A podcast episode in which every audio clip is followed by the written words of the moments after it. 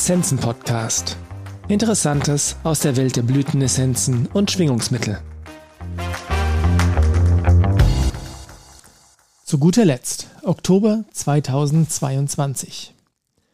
Achtsamkeit ist eines der Modewörter der neuen Spiritualität. Achtsamkeit ist sicher etwas Sinn- und Wertvolles. Jedoch ist sie, wie letztlich alles, was uns auf dem Weg der Persönlichkeitsentwicklung und Selbstentfaltung begegnet, ein zweischneidiges Schwert.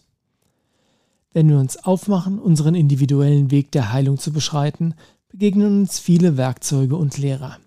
Als zwanghafter Optimist, der ich nun mal bin, gehe ich davon aus, dass das meiste davon wohlwollend und mit bester Absicht angeboten wird.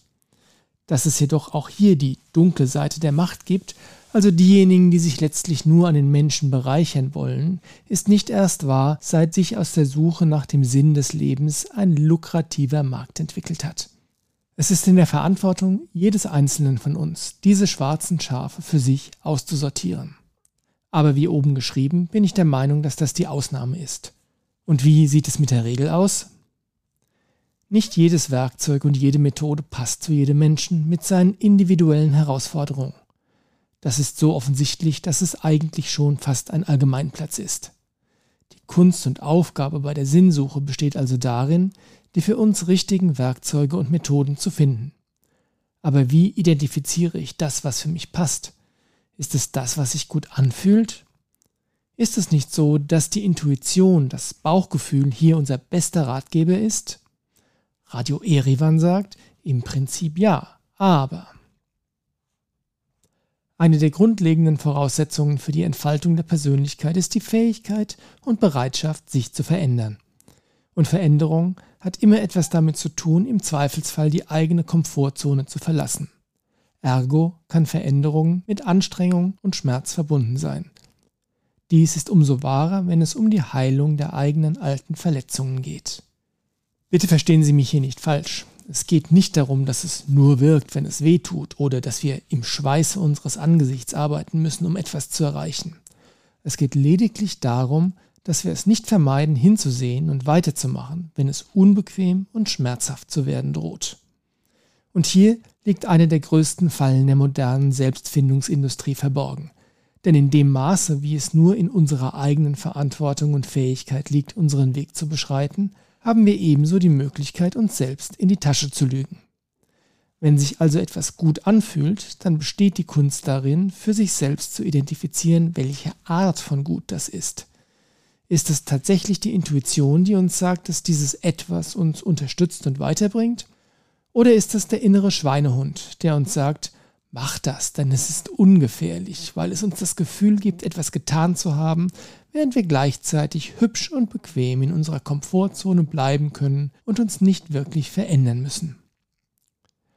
Immer wieder begegnen mir Menschen, die sich seit Jahren intensiv mit Lehrern, Seminaren und Techniken beschäftigen, die das Potenzial haben, sie auf dem Weg der Heilung zu unterstützen und voranzubringen. Und dennoch fühlt sich ihr Leben immer noch so furchtbar an wie zu Beginn der Reise. Dabei tun sie doch alles, was sie können, investieren viel Zeit und Geld.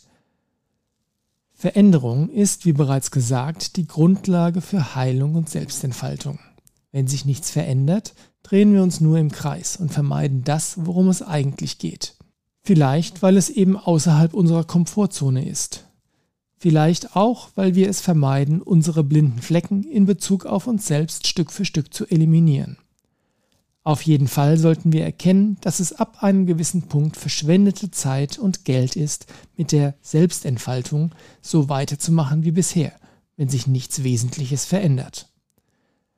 Gleiches gilt für Essenzen.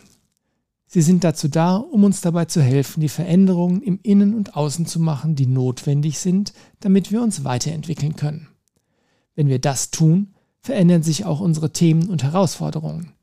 Deshalb ist es nach menschlichem Ermessen ausgeschlossen, dass eine Person über Jahre oder Jahrzehnte immer dieselbe Essenz oder Mischung benutzt und sich gleichzeitig dabei entfaltet oder Themen und Verletzungen tatsächlich bearbeitet und klärt. Und was hat das Ganze mit Achtsamkeit zu tun? Ich könnte jetzt damit anfangen, dass es eine wichtige Form von Achtsamkeit ist, dies gegenüber sich selbst zu sein und wahrzunehmen, ob wir uns tatsächlich positiv verändern oder nur im Kreis drehen. Die Wahrheit ist jedoch, dass ich für diesen Monat eigentlich ein anderes Thema im Sinn hatte, sich meine Kolumne beim Schreiben jedoch wieder einmal verselbstständigt hat und an einer Stelle abgebogen ist, die so nicht vorgesehen war. Und weil ich ein großer Freund von Authentizität bin, habe ich darauf verzichtet, den ersten Absatz neu zu schreiben. Deshalb an dieser Stelle nur der Denkanstoß, dass das Konzept der Achtsamkeit erst dann wirklich wertvoll und geerdet ist, wenn wir es vor allem im Alltag und in den kleinsten, banalsten Dingen leben. Meine Stichworte dazu waren Japan, Rolltreppen und Mülltonnen. Vor meinem geistigen Auge sehe ich jetzt, zugegebenermaßen mit einem kleinen schelmischen Grinsen, die Fragezeichen, die diese Andeutungen vermutlich bei Ihnen hinterlassen. Ich befürchte, dass Sie wohl einen Moment damit leben müssen, aber vielleicht ist das ja eine willkommene Einladung, sich eigene Gedanken zu machen. Ich gehe davon aus, dass ich zu einem späteren Zeitpunkt auf das Thema Achtsamkeit zurückkommen werde. Aber wer weiß das in diesen Zeiten riesiger Veränderungen und sich selbstständig machen der Kolumnen schon so genau. Liebe Grüße aus Aschaffenburg, Ihr Carsten Sann.